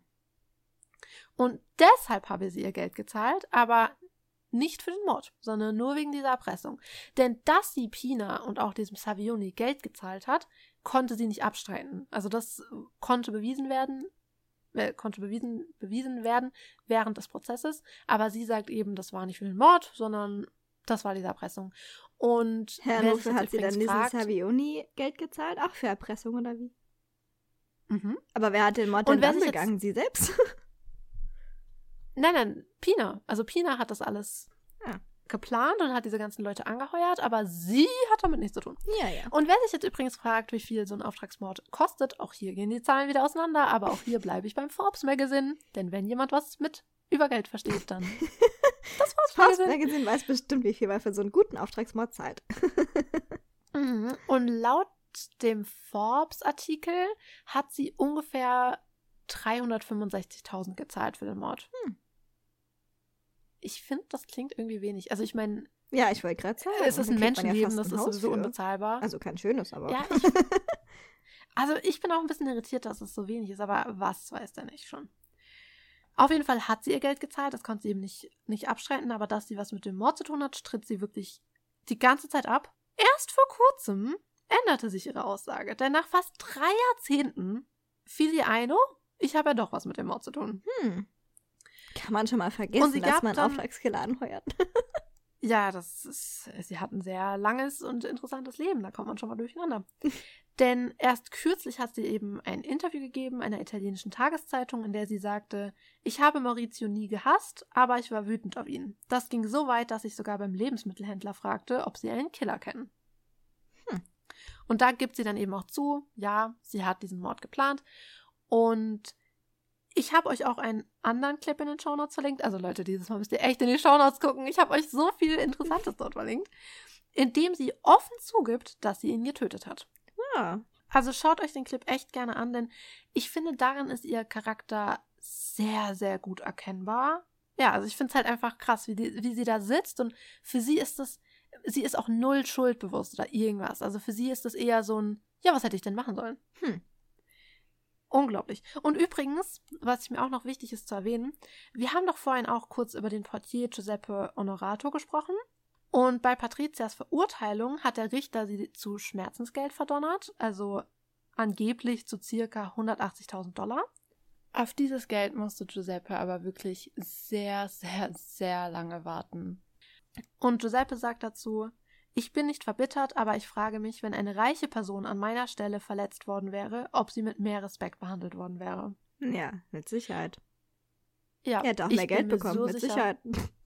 Äh, sie hätte überhaupt Geld bekommen. Also, ich meine, 180.000 dafür, dass er so schlimm verletzt wurde und seinen Beruf ja auch nicht ausüben konnte. Der Punkt ist auch einfach nicht nur, dass das echt wenig Geld ist, vor allem einfach im Verhältnis zu dem, den Unsummen, mit denen die Guccis sonst so um sich werfen. Aber ich habe ja gerade eben schon gesagt, dass er sehr, sehr lange darauf gewartet hat.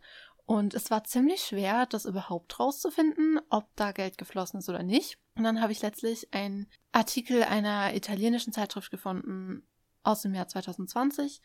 Dort wurde berichtet, dass Giuseppe im Juni 2020 endlich das Geld bekommen hat. Also schau mal, das sind, das, das sind so viele Jahrzehnte. Also es sind einfach so unfassbar viele Jahre, die er auf dieses Geld gewartet hat. Und erst im Juni 2020 hat er es endlich bekommen und im November 2020 ist er leider gestorben. Ich glaube an einem Herzinfarkt. Und er war auch erst 77 Jahre alt, also er hätte auch noch ein paar schöne Jahre mit dem Geld definitiv haben können. Sogar sehr viele schöne Jahre. Und das macht mich einfach so traurig, dass er mit so wenig Respekt behandelt wurde, also dass er einfach dieses Geld nicht bekommen hat. Und wie traurig ist das bitte, dass er gleich danach gestorben ist. Also, oh, diese Geschichte macht mich so fertig. Aber es war, mich halt, war mir halt wichtig, ihn überhaupt in der Folge zu erwähnen und das mit dem Geld zu erwähnen, weil das kommt irgendwie nirgendwo vor. Also es ist echt nur in ein, zwei Artikeln, dass ich das überhaupt gefunden habe. Ganz ehrlich, mich macht das einfach so traurig, weil dieser Sauhaufen von Familie sich permanent gegenseitig die Köpfe einschlägt, um noch mehr Millionen und Milliarden anzusammeln aber diesem Mann, der wirklich sein Leben lang körperliche und auch mentale Narben von diesem Vorfall davongetragen hat, geben sie keinen Cent.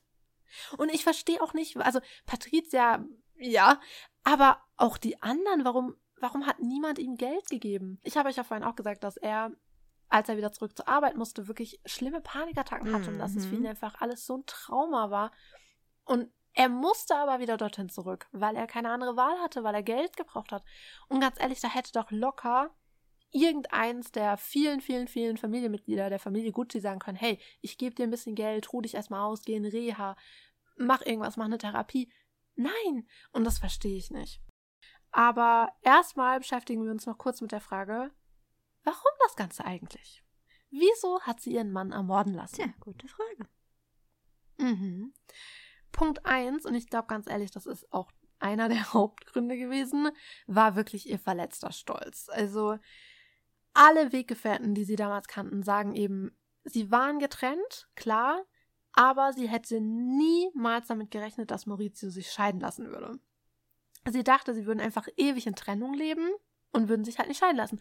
Und da muss ich ehrlich sagen, das halte ich gar nicht für so unrealistisch, dass sie es gedacht hat. Also ich verstehe, warum sie es gedacht hat, weil sehr viele Menschen haben das früher so gemacht. Ich meine, guck mal zum Beispiel Spencer Tracy. Mhm bis zum Schluss mit seiner Frau verheiratet geblieben. Also ich glaube, das haben sie, und auch eben, weil er Katholik war. Und ich meine, guck mal, die Guccis kommen aus Italien, haben alle katholisch geheiratet. Und Ja. gerade in so einer Gesellschaft, ich glaube, da haben sich so viele Menschen nicht mehr ausstehen können, haben sich dann getrennt, aber nicht scheiden lassen, weil das, das sind einfach zwei Paar Schuhe, verstehst du? Mhm. Und deshalb verstehe ich auch, warum sie dachte, dass es bei ihnen genauso sein würde.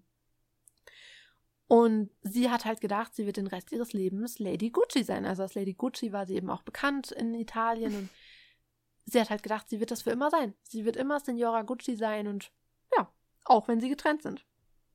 Aber als er dann tatsächlich die Scheidung wollte, war das halt für sie so ein Schlag und hat ihren Stolz so sehr verletzt. Und was eben noch dazu kommt, und das erwähnt sie auch in allen Dokus immer, das ist für sie ein ganz, ganz schlimmer Punkt, sie hätte durch die Scheidung den Namen Gucci nicht mehr benutzen dürfen. Denn in Deutschland ist ja zum Beispiel so, wenn, wenn jetzt Magda und ich heiraten würden, dann könnte ich ihren Namen annehmen oder sie könnte meinen Namen annehmen, wir könnten beide Namen annehmen oder was auch immer. Aber in ganz vielen anderen, gerade so südlichen Ländern, ist es ja oft so, dass man gar nicht den Namen des Mannes annimmt, sondern ihn einfach hinter den eigenen stellt. Mhm. Und so war es da eben auch. Also während ihrer Ehe hieß sie dann Patrizia Reggiani Gucci. Aber wenn du dich dann scheiden lässt, verlierst du eben auch den Namen. Und das war für sie der Untergang. Denn das war ja ihre Identität, verstehst du, Lady Gucci Ja, zu sein. klar. Und dass man ihr den Namen dann wegnehmen will, das, das, das konnte sie, das, das ging gar nicht. Die Tatsache, dass sie den Namen Gucci nicht mehr verwenden darf, hat Patricia übrigens weder damals noch heute sonderlich interessiert. Also sie benutzt ihn auch heute noch. Und sie sagte auch in einem Interview, ich fühle mich immer noch wie eine Gucci. Eigentlich mehr Gucci als all die anderen. Sehr schön, dass du dich so fühlst, meine Liebe. Aber das ist so typisch Patricia, Ja. weißt du? Sie hat nur eingeheiratet und das dann so hinzustellen, was wollt ihr von mir? Ich bin mehr Gucci als ihr alle Ja. miteinander. Das ist so typisch. Eigentlich bin Patricia. ich die einzig wahre Gucci. Ja, ich glaube, genau so sieht sie es auch. Und in dem Video, in dem sie ja auch offen zugibt, also von dem ich gerade eben schon gesprochen hatte, in dem sie offen zugibt, für den Mord verantwortlich zu sein, schließt sie mit den Worten, ich bin Patricia Reggiani Gucci. Also sie kennt da einfach gar Ja. nichts. Mhm. Außerdem muss man halt dazu sagen, dass er ja vor seinem Tod sehr, sehr glücklich mit Paola war und dass sehr viele eben dachten, er will sie heiraten. Mhm. Und das wäre ja noch, also der, ich meine, sie ist eh schon untergegangen, weil er sich hat scheiden lassen und sie den Namen nicht mehr benutzen darf. Das ist, äh, ihr Leben war sowieso vorbei. Aber spätestens mit der Vorstellung, dass er eine andere Frau zu Signora Gucci macht. Weißt du, dass es eine andere Mrs. Gucci gibt? Mhm. das, das ist nicht machbar. Und außerdem die Vorstellung, dass eben ist, also dass sie nicht nur Mrs. Gucci dann ist, sondern dass all das Geld dann plötzlich ihr gehört und dass sie damit machen kann, was sie will, dass sie das ausgeben kann.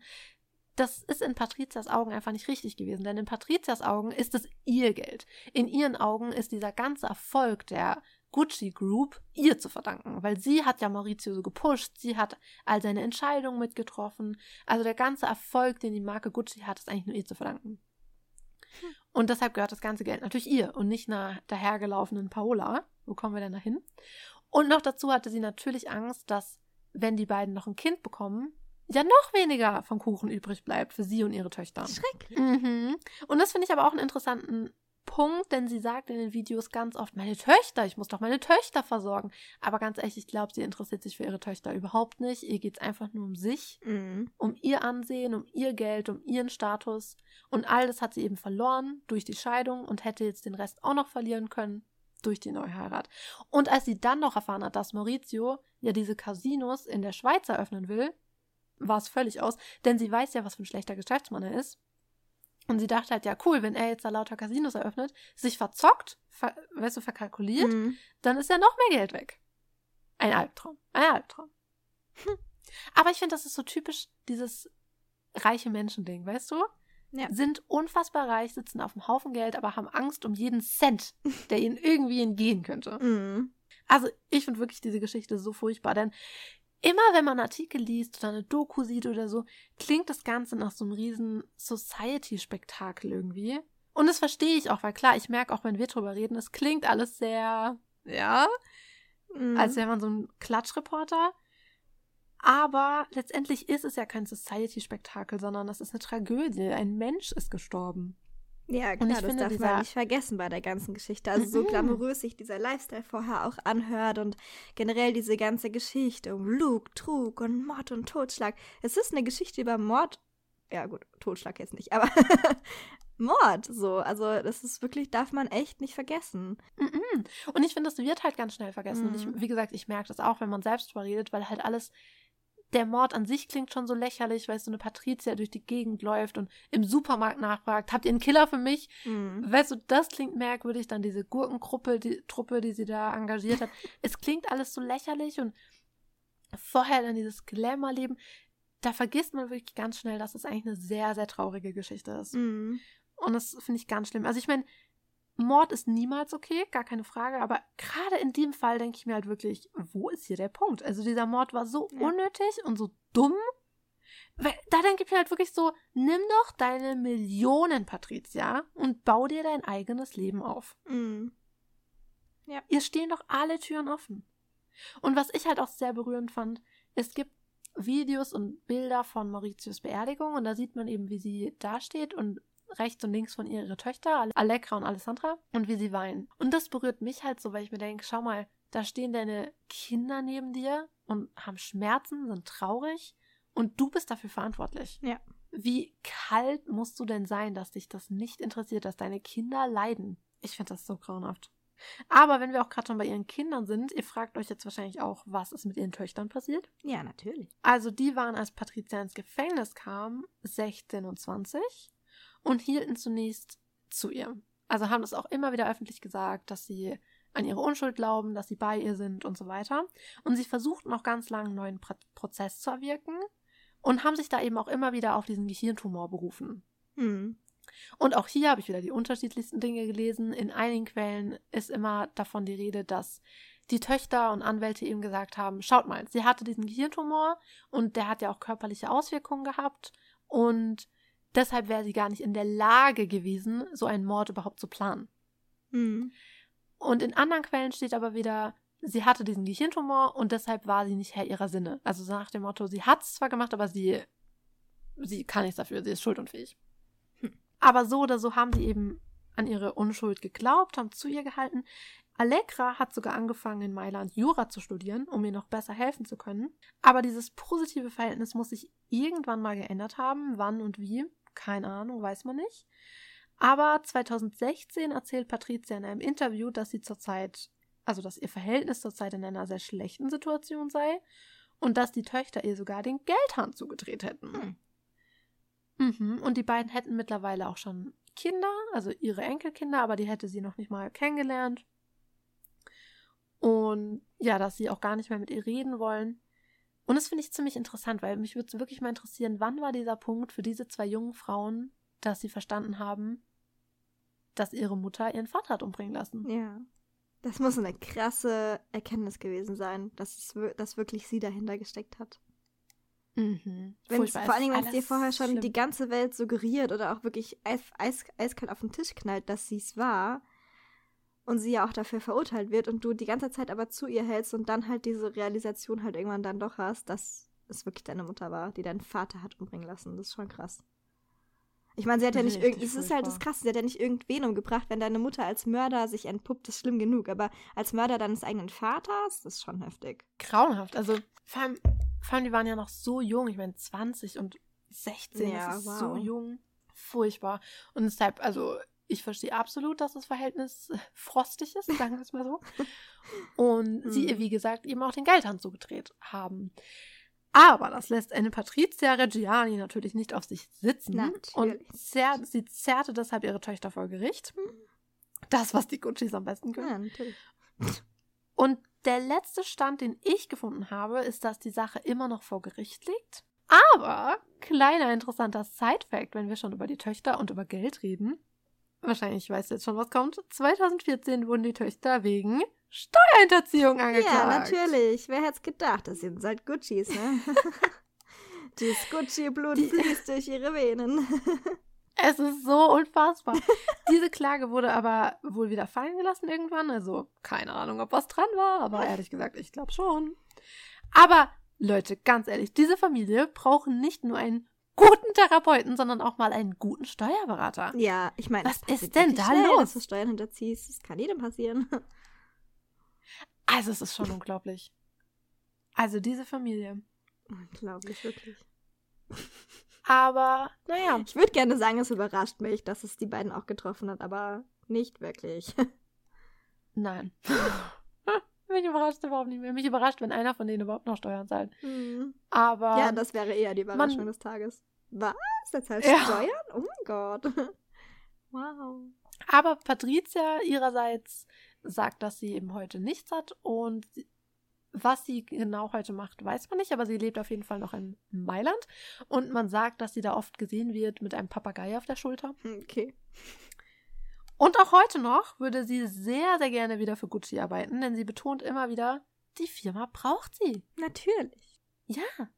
Ich finde diese Frau so krass, dass du deinen Mann umbringen lässt und trotzdem so darauf beharrst, dass dir der Name Gucci zusteht, dass dir das Geld zusteht, dass dir eigentlich die ganze Firma zusteht. Erstens, niemand steht irgendwas zu. Okay, Mhm. das ist schon mal Punkt eins. Dir gehört im Leben nichts. So ist es einfach. Ja.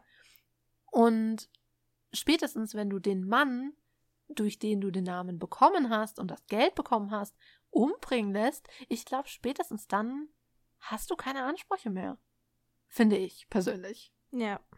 Ja, es ist halt so dieses, dieses drauf pochen und dieses drauf beharren. Ich meine, wenn du einmal sagst, naja, theoretisch hätte ich Ansprüche drauf und dann die ganze Welt sagt, nein, hast du nicht, und du dann immer wieder für 30 Jahre lang auf dieser Frage rumreitest, hättest du Ansprüche auf irgendwas von dieser Firma. Name, Geld, Aktien, wie auch immer. Also, sorry, aber nee. Ich finde, die Frau geht einfach gar nicht. Mm. Meine persönliche Meinung. Ich meine, wir haben sie noch nie getroffen. Man soll ja nicht über Leute urteilen, die man noch nie getroffen hat, aber äh, schwierig. Aber ich habe auch nicht das Bedürfnis, sie zu treffen. Sagen Nee. mal so. Hm. Aber es wird ja gerade, also es kommt ja jetzt ein Film raus, House of Gucci. In dem wird Patricia gespielt von Lady Gaga. Und ich bin sehr gespannt, wie das sein wird. Also irgendwie finde ich, es passt ganz gut. Denn bei Patricia muss man sagen, sie war, also alle beschreiben sie auch immer als sehr, sehr hübsch. Und sie war auch wirklich hübsch. Und vor allem sah sie aus wie Elizabeth Taylor. Und das wurde eben auch ganz oft gesagt, dass sie so die italienische Liz, äh, Liz Taylor war. Und es stimmt schon wirklich. Also die hatten wirklich eine unglaubliche Ähnlichkeit Mhm. und einen ähnlichen Lifestyle, sagen wir es mal so. Das vor allen Dingen. ja, Vielleicht und haben wir, so vielleicht haben wir auch einfach nicht erkannt, wie unähnlich sie sie eigentlich gesehen haben, weil beide einfach so geblendet haben vor lauter Diamanten. Ja, kann gut sein. Aber ich meine, es ist auch einfach die Frisur, weißt du, diese kurzen schwarzen Ja, Haare und natürlich, das macht klar. einfach schon viel ist aus. einfach auch so, ich glaube, es ist auch mehr so, sie sind auf jeden Fall ein ähnlicher Typ Frau. Ob sie sich jetzt wirklich ähnlich sehen wie Geschwister, sei jetzt mal dahingestellt. Aber sie sind auf jeden Fall der gleiche Typ Frau, würde ich sagen. Also Schwierig, sehr leidenschaftlich, sehr, wie heißt das? Aber, Nicht aber, aber, aber hier nichts, hier nichts gegen, nein, nein, nein, hier nichts gegen meine Liz. Meine Liz war ein sehr emotionaler Mensch, ein sehr sensibler Mensch. Also vom Charakter, finde ich, sind sie nicht, vom Lifestyle her und vom Aussehen her, aber nicht vom Mhm. Charakter. Also wir wollen hier nicht meine tolle Liz Taylor irgendwie in Ungnade bringen. Aber ich bin mal sehr gespannt, wie der Film sein wird und wie Lady Gaga als Patricia sein wird. Patricia ist übrigens nicht so happy über den Film, weil, weil Lady Gaga sie nicht treffen wollte. Um eben noch mehr Ja, über komisch, dass Lady Gaga sich nicht mit einer, auf, mit einer äh, Mörderin treffen wollte. Ja, wow, ich, ich verstehe überrascht mich jetzt. Aber deshalb ist sie nicht ganz so begeistert von der ganzen Sache. Aber wir warten mal ab, wie der Film sein wird und werden euch berichten. Yes. Was wir jetzt schon sagen können, nachdem wir den Trailer gesehen haben, ist, dass wir beide diesen fake-italienischen Akzent überhaupt nicht gut finden. Überhaupt Im nicht. englischen Aber Original. im Im deutschen, Deutschen Trailer war er nicht, ne? nicht. Also ich werde ihn definitiv nur auf Deutsch schauen, weil dieser fake-italienische Akzent ist unfassbar. Also, warum haben die das gemacht? Ich verstehe Ich es nicht. verstehe es auch nicht. Aber schauen wir mal. Und ja, wie gesagt, das war es ja jetzt noch nicht mit Gucci. Es geht in ein paar Tagen ja weiter Oh, yes. über die Mode und alles, was das Haus Gucci zu bieten hat. Lasst euch überraschen, es bleibt spannend. Hm. Aber ich hoffe, euch hat die Folge heute gefallen. Spaß gemacht, kann man ja nicht sagen. Ich meine, es war ja auch sehr traurig. Aber ich hoffe, es war informativ. Ah, fand ich auf jeden Fall. Also ich habe echt viel noch dazu gelernt. Ich finde, das ist einfach unglaublich. Also jede Information, die man liest und die man sieht, ist man so, äh, äh. Das, ja, das das war wirklich, also ich meine, ich habe ja nicht die Hauptrecherche betrieben, das, ihr habt schon gemerkt, Paulina hat ja die Hauptrecherche für diese Folge übernommen. Und ich habe aber tatsächlich, natürlich, klar, man liest sich ja schon auch ein bisschen ins Thema ein, auch wenn man jetzt nicht die Hauptarbeit im Thema hat. Aber ich weiß nicht, es war wirklich, wie du gesagt hast gerade, mit jedem, mit jedem Detail, was ich rausgefunden habe, war es wirklich so, ne, never ever ist das so passiert. Also, ich finde allein, wie sie, ich meine, den. Spruch, den du ganz am Anfang gesagt hast, den kannte ich ja schon. Dieses, ja, es weint sich einfach besser in einem Rolls Royce als auf einem, äh, als dass es sich auf einem Fahrrad lacht. Aber allein dieser, dieser Ausspruch war so, never ever hat das irgendwer jemals gesagt. Aber ich meine, klar, wenn es irgendwer gesagt hat, dann natürlich Patricia Reggiani. Wer sonst? Ja, es ist unglaublich. Aber ich meine, wir haben ja auch schon letztes Mal gehört, die Familie, die geben sich ja alle gegenseitig nichts. Ja, also die das sind ja alle stimmt. einfach. Ja. Aber da ging es mir auch schon so bei der Recherche. Da spezielle war ich auch jedes Mal, wenn irgendwer wieder irgendwen verklagt hat, war ich so, was, wirklich? Nochmal? Hm, okay. Es ist so krass. Aber was ich, genau, was ich auch noch kurz dazu sagen wollte, weil wir haben ja letztes Mal eben auch gehört, als Maurizio dann dieses Familienunternehmen so an sich gerissen hat, dass er ja durch einen Trick eben all die Anteile von seinen Cousins und seinem Onkel bekommen hat. Und das finde ich irgendwie auch ganz schön hart, denn, und da sagen wir alle, das muss dem Aldo wirklich das Herz gebrochen haben, denn ich meine, dass Aldo auch nicht der netteste Mensch war auf dieser Erde. Okay, aber er hat ja Maurizio damals aufgenommen und hat Mhm. ihn ins Business so eingeführt. Und Oh ja, alle sagen halt, er war wie so ein Sohn für ihn. Und als er dann gesehen hat, dass er ihm ein Messer in den Rücken, ins, in den Rücken gestochen hat, das hat ihm das Herz gebrochen. Mhm. Ja, Und ja, furchtbar. Also wie gesagt, die sind alle miteinander einfach ein Sauhaufen. Man kann es nicht anders sagen. Ja. Aber naja, das war's jetzt erstmal für heute. Wir hören uns in ein paar Tagen wieder. Und ich hoffe, ihr schaltet bald wieder ein bei Weiberspeck. Und bis dahin. Mit vorzüglichen Grüßen. Eure Eure Specky!